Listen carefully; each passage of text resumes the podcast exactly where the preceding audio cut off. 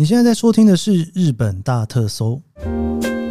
本期节目由某某购物网赞助播出。不知道现在大家用什么样的耳机听日本大特搜？平常我在东京搭地铁的时候，发现通勤族很多都会戴着耳机听音乐。这时候，一副可以滤掉周围环境音、交通工具运作巨大噪音的耳机，应该是大家出门的基本配备。Sony 在二零二一年的时候推出震撼市场的 WF 一千 XM4 降噪豆，今年又再度推出了第五代，除了专业的顶级音质，也再度升级降噪技术，体积更小，重量更轻，戴起来也更舒服。耳机支援 Android 和 iPhone，不管你是使用哪种手机，都可以轻松设定。详细资讯都放在资讯栏连接，快来升级自己的耳机，提升每天通勤听 Podcast 的专属时光。欢迎收听日本大特搜，我是 Keith 研究生。今天是二零二三年令和五年的八月二十二号，星期二。东京的天气啊，真的是热到不行哦！我从上个礼拜，应该说已经是处在一种很不想要走出门的状态。然后呢，因为前几天去那个 Summer Sonic，哇，那个真的是热到哦，有一种。很想要赶快在那边躺平的那种感觉，然后又没有冷气吹，不知道诶，今年是真的特别热吗？还是今年夏天我在外面跑的时间比较多，所以觉得热到不行？不知道大家对于日本今年的夏天的热度、体感温度，不知道觉得怎么样？我觉得体感温度应该常常有让我觉得要突破四十度的，应该是没有到四十度啦，但那个感觉就是真的是很热哦，尤其那个太阳晒下来真的是不行。好的，我们现在来继续回复 Q&A 哈。这个 Q 尔无易燃体质真的要小心听，被研究生推坑去吃了布丁派，好吃又被推坑。逛起露营用品，现在开始要冲 JGC 修行。哑巴哑巴荷包君要哭泣了，五星好评推荐，每天早上带你神游日本。诶，布丁派我觉得是真的蛮好吃的，我到现在都觉得说，麦当劳是不是应该要好好的把这个布丁派当做是。常规的商品哦，这真的是还蛮不错的哦。逛起露营商品也还好，哎，JGC 修行跑下去不得了哎。好了，末代的 JGC，祝福你今年可以顺利跑成功哈。好，再来是 FK 七一零二三八，一边听一边计划着下一次的日本行。感谢研究生日更的好节目，让我每天都可以边听边想下一次的日本行可以安排的行程。虽然现在目前是遥遥无期，不知道研究生是否有搭过夜行渡轮呢？是否有什么心得可以分享呢？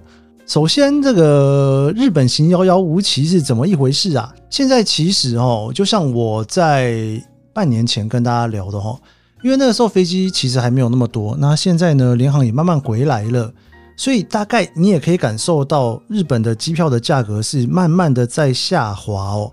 现在呢是暑假的时间，所以说可能没有那么明显，但是如果你已经开始在订十月左右的机票的时候，应该可以感受到这个价钱哦会有点波动哦，尤其是在这个暑假结束一直到枫叶开始之前，以东京来讲，可能是九月下旬左右吧哦，这个算是青黄不接的那短短的一个月，应该算是日本的传统淡季啦。所以如果说想要临时跑来玩的话，或许可以在这段期间找到便宜的机票，也不一定。然后我有没有坐过夜行渡轮呢？有哈，从九州到大阪的那一个夜行渡轮，其实我坐了非常多次。这个是以前我在当学生的时候去大阪最便宜的方法。我也曾经带着车上去坐过哈。这个夜行渡轮呢，其实是蛮便宜的。我那时候坐就是你知道最便宜的二等舱啊，比当兵坐起来还要更挤哈，就是一整排的通铺，然后每个人就一个。比肩膀稍微宽一点点的位置，翻身都有点困难。然后把包包放在头的上方哦，然后就这样子睡一晚哦。船上面呢，有大浴场可以泡澡，也有一些餐厅啦。我基本上自己还是有一点点小晕船，晕船这件事情是我天生的宿命哦。我不管坐什么船都会晕啦，所以内户内海晕呢，其实也不意外，只是觉得说，诶，都内海了，怎么还晕船哦？我自己觉得最棒的是。从九州那边到大阪之前啊，大概应该是在早上五点左右的时候哦。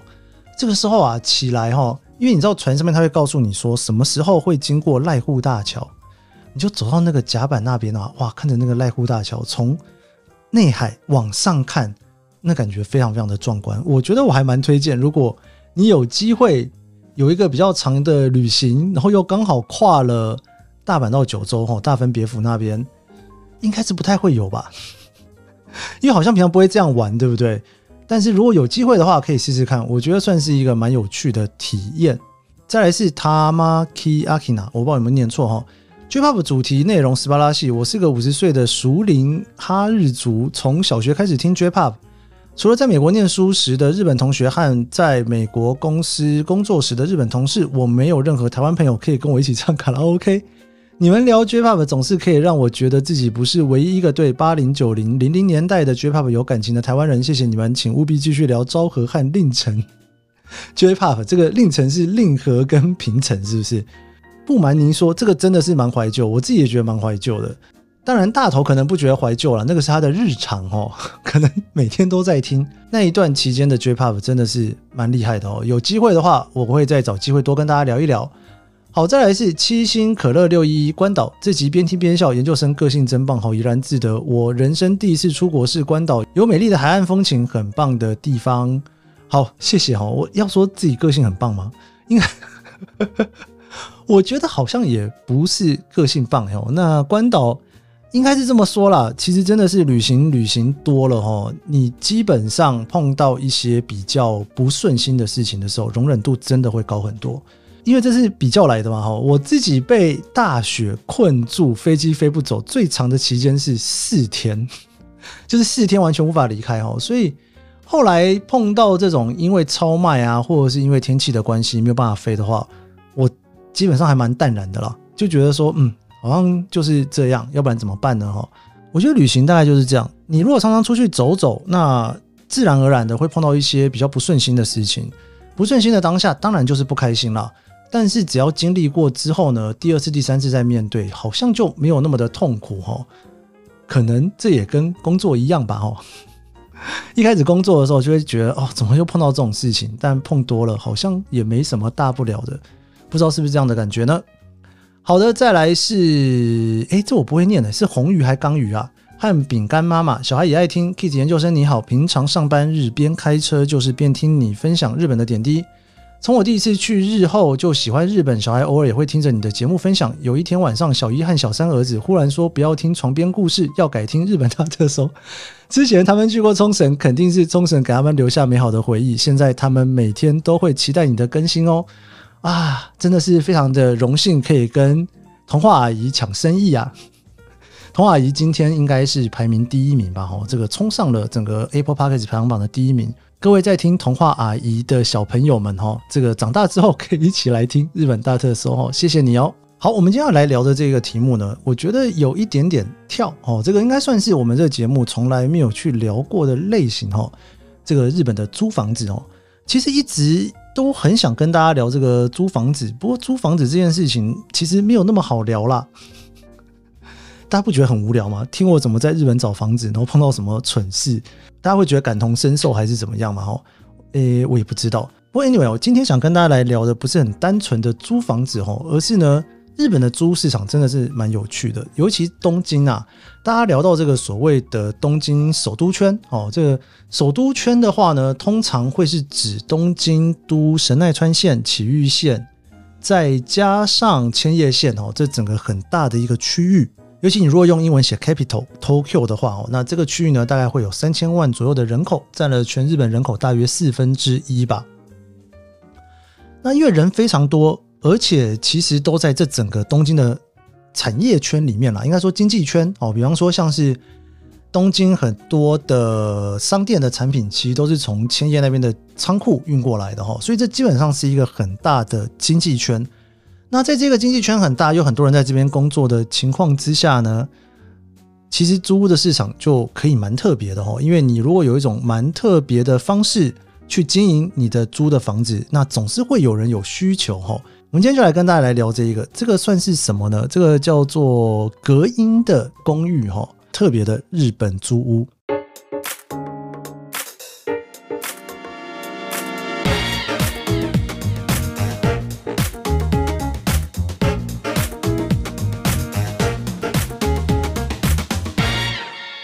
讲到这一个隔音公寓啊，其实呢，我第一次注意到它是我跑步的时候。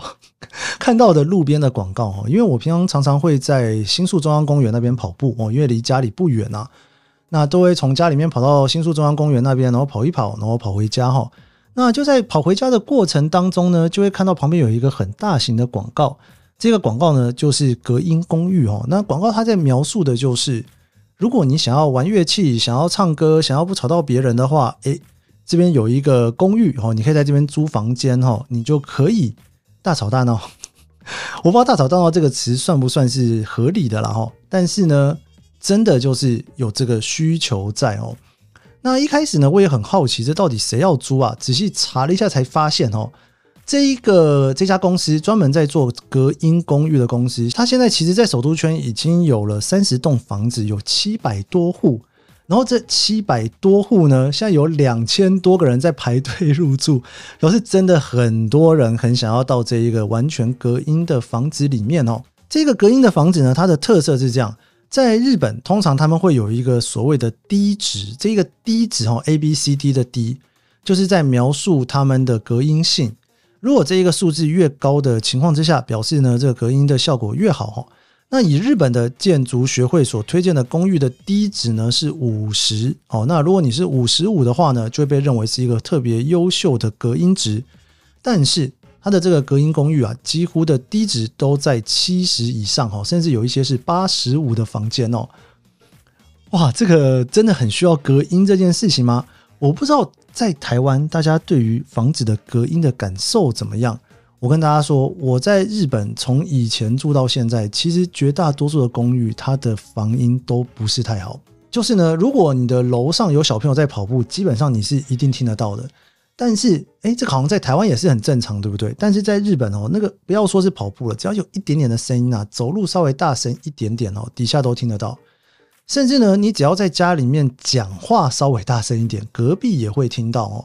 我自己的观察或者是感觉，我觉得在台湾这个公寓的隔音还是比日本好一点点的。那日本这个隔音差呢，其实也不算是新闻啦。哦，就真的就是大家都会觉得说隔音不是很好哈。那隔音不是很好，什么样的人最受到影响呢？那当然就是玩音乐的人嘛。哦，玩音乐的人。应该是隔音再好都没用了哦，所以说它的这一个系列的房子啊，一开始就把它称作叫做音乐家哈，叫做音乐家公寓。那这个音乐家的公寓呢，它就是专门去设计在里面有一个非常好的隔音。那这个隔音呢，其实我刚刚有聊到说，它现在在首都圈一共有三十栋房子，这三十栋房子啊，里面有一半哦，十四栋是在二零二零年之后才盖好的哦。那这个二零二零年之后才盖好，当然不是说疫情之后才盖，应该是在疫情之前，他们就已经发现了这一个市场。但是呢，在整个疫情的情况之下，需求又变得更高了，所以又更多人想要。它在二一年、二二年、二三年也进攻越来越多哈。在它的整个租屋上面来讲，价格呢大概是比一般的租房市场大概高出了三成左右，但是还是很多人抢着租哦。现在有两千多个人在等哦。我想这跟疫情应该是有一点点关系啦哦。如果说呢，你整天都待在家里，你想要不被吵，或者说你想要不吵别人，真的是有困难的。假设家里有一些小朋友，到了晚上这个夜深人静的时候，为了不吵到邻居，稍微脚步放慢一点，叫小朋友不要哭，这个应该是没问题的哈。但是如果你一整天都待在家里，你要小朋友一整天都不哭，这个是要怎么办呢？戴上口罩嘛，这个也不太可能，对不对？所以这个防音这件事情，一方面第一个日本人不太想要吵到别人嘛，那另外一方面也不想要被别人吵。可以想象这个租屋市场哦越来越大，也就是说呢，不只是一开始哦给音乐家用的哦，比方说我看到那一个广告啊，它就是说你可以在里面弹钢琴，可以在里面吹萨克斯风，可以在里面拉小提琴、大提琴，这些声音应该如果悦耳的话，大家可能可以接受；但是如果不悦耳的话，大家可能会觉得有点嗯受不了的一个状态，对不对？好，但是呢，除了最一开始的这些人之外，哦，现在还有多的族群也在特别想要在这边去找哦。比方说呢，像是打电竞的哦，打电动的哦，因为你知道打电动，有时候你就会在里面很激动，就会很大声的叫。那还有一个族群，其实 YouTuber 啊，你如果在家里面录音的话，你不会希望这隔音太差去吵到其他人嘛？哦，对不对？所以这个族群已经不只是音乐的族群。很多的 YouTuber 啊，还有一些就是专门在做实况的哈，或是你在打电动的人，都会想要有这种隔音特别好的房间哦。我读这一篇日经的报道啊，他就去访问了一个萨克斯风的演奏家，他就问他说：“你现在住在这种隔音的房子里面，你之前住在哪里呢？”诶，这问题真的是问得非常好诶，因为你吹萨克斯风会吵到人这件事情，基本上不是一天两天的事情嘛，对不对？他就说呢，以前啊，他们会去住在一个专门的集合住宅。那这个专门的集合住宅里面呢，它可以吹萨克斯风吹到很大的声音，但是同时呢，它其实也必须要去忍受别人的噪音。所以这个所谓的互助关系的集合住宅的意思就是互相伤害啦。哦，你伤害我，我伤害你，那没办法，大家每天的工作都要伤害。所以呢，我现在是吹萨克斯风很大声，吵到你，那没关系。你如果弹钢琴很大声，也会吵到我哦。那弹得好听不好听，反正就是互相吵来吵去。可能那整栋住宅的公约就是一直吵来吵去也没有关系，哈，就是这个概念哦。然后呢，他另外呢也问了一个哈，这个是访问到一个音乐家哈，他就是很喜欢唱歌，我很喜欢在家里面大声的唱歌哈。所以说呢，他就是比方说在家里面教唱歌哦。假设有人要来他们。他等于可以当做是一个小小的工作室，他也可以在家里面的大声唱完之后呢，就可以在 YouTube 上面去上传他的原创的歌曲哦。那平常也可以就是反正有音乐然后大声唱。那我刚刚讲到的呢，这个专门在玩游戏的哈，你在家里面做游戏实况哦，也不会吵到别人哦。这边聊到一个呢，有人呐租了之后马上就搬走，什么人呢？就是呢，他没有在玩乐器，也没有在玩音乐，但是他想要去感受这种无声的感觉。所以他就搬过去了哈，搬过去之后发现啊，哇，在房间里面享受音乐是很不错了哈，但是呢，这个隔音性实在是太高了，所以你完全听不到外面的声音，然后反而会觉得不自在。诶，不知道大家怎么想？诶，要是是我现在关在一个安静到完全听不到外面声音的地方，然后待很久的话。我会不会忽然觉得有一种遗世独立很可怕的感觉呢？因为我毕竟没有玩过音乐嘛，我没有待在那种隔音室太久过哈。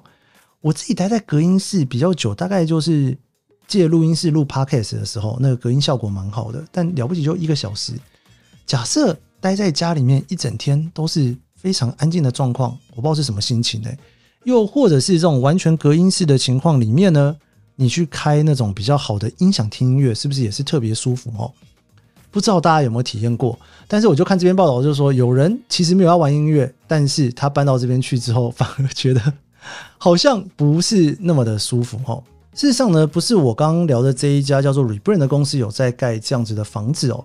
其实有很多日本比较大的这种建筑公司也开始呢在想说，要不要多盖几栋类似的房子。像日本非常有名的这个大和住宅，它也开始哈在以这种，我记得我以前在看房子的时候，曾经有看过一个房子，在一楼是一个防音室，它号称呢是叫做雅马哈标准的防音室。我那时候我就问说，雅马哈标准的防音室是什么意思？哈，就是说呢，它在那个房子的一楼啊，本身呢房间就有一个很大的玻璃窗，可以搬钢琴进出哦。这个因为它叫雅马哈弹钢琴嘛。然后它在一楼的整个房子的隔音设备呢，都是雅马哈的标准哦。那个所有的墙壁哈都是特别特别的厚哈，可以完全在里面弹钢琴，声音是出不去的。而且呢，窗户也是二层、三层的窗户哦。那还有它的那个落地窗也是很多层的窗啊，目的就是要让这个声音是可以完全阻绝的哈。有时候我都在想说，其实好像在台湾也有很多身边在学钢琴的朋友什么的，好像也没有特别听到他们说在做。隔音室，我反而是很有印象，在每天下午可能大概是五点左右吧，四五点的时候，就常常会听到家里有邻居在弹钢琴或者是拉小提琴。那就是好听的话没关系，不好听的话可能会有一种嗯，可不可以练好再拉？但也没办法，就是要练习嘛。所以不知道是不是因为只有在日本的这样的社会才会有这样的专门住宅出来呢？事实上呢，这一个带起这个风潮的这家公司 Rebrand 呢，它在第一次设计这种防音住宅的时候是失败的。不过这个是在一个一九八七年，好久以前哦，快三应该是三十几年前的事情哦。它一开始在设计的时候呢，它其实是在半地下的地方，就一整个房子里面的地下室的地方哦，去设计这种专门可以使用音乐的 studio。那这个 studio 就是等于说是一户一户的一个小住宅。但他们后来发现啊，他就算是在地下去设计这种 studio，这个声音还是会有一些震动或者是漏音，还是会影响到上面的住户，所以上面的住户呢也是还是会抗议哦。那到最后呢，还是得互相稍微的去忍耐一下。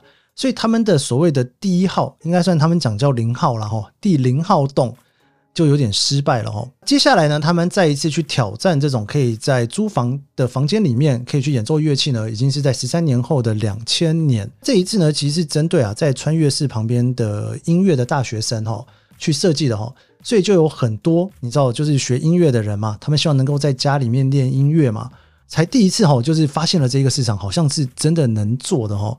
仔细想想，是不是很多人在学音乐，平常要练琴的时候，都要跟学校借琴室，或者是说，你必须要到一个很安静的地方练啊，你不能随便在家里面练嘛，所以他就蛮聪明的，真的就是在他的这个算是他的第一号洞，直接盖在有音乐系的学校旁边哦。